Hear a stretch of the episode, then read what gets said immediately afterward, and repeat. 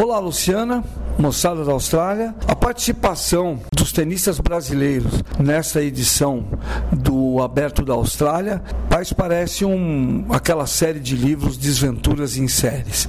Os brasileiros que foram ao torneio: a Bia Haddad, a Luiz Stefani, a Laura Pigossi, além delas, o Thiago Monteiro, Rafael Matos, Marcelo Melo e o Marcelo Demoliner. O querido Marcelo Melo ficou sem parceiro antes mesmo de participar do torneio de duplas, porque o norte-americano Mackenzie McDonald, que já tinha eliminado o Rafael Nadal, sofreu uma lesão abdominal e não participou do torneio de duplas masculino. Então, com isso, o Marcelo Melo ficou sem competir nem começou. A mesma coisa aconteceu com a Luísa Stefani nas duplas femininas. A Luísa, que é hoje uma grande duplista brasileira. Ela ia formar dupla com a americana Cat McAnally e a McAnally desistiu por uma lesão muscular também. Ela que, inclusive, tinha eliminado a outra brasileira, a Laura Pigossi, logo na primeira rodada, na chave de simples. Ela venceu a, a Laura Pigossi por 2 sets a 0 e depois desistiu. Então a Luísa Stefani ficou somente com a alternativa de formar uma dupla mista, que ela já tinha sido inscrita com o Rafael Matos.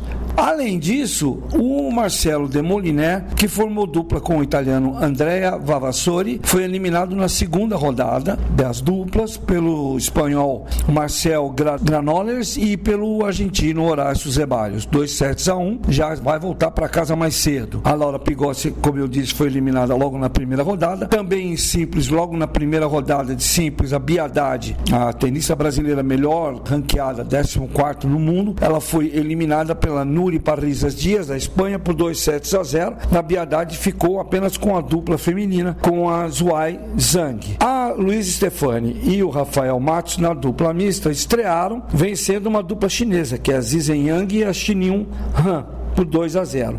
Com isso, ficaram ainda nesse final de semana vivas, no vivos, né?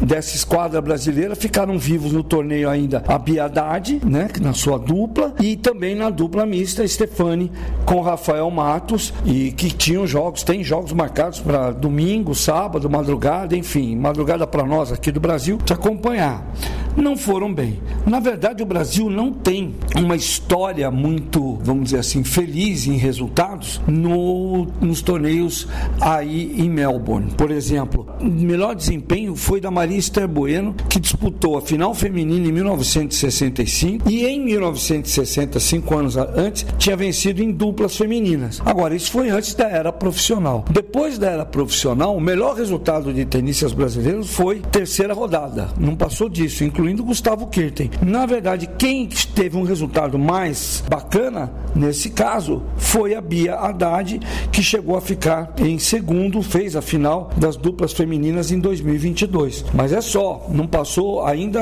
é o melhor resultado. O resto, o Brasil neste torneio, nesse, nesse torneio de Grand Slam que é aí disputado na Austrália, o Brasil realmente não tem grandes memórias não, fica só nas desventuras de série, né? De todo mundo eu ainda acho o vencedor do azar foi mesmo Marcelo Melo, que não pôde nem sequer competir.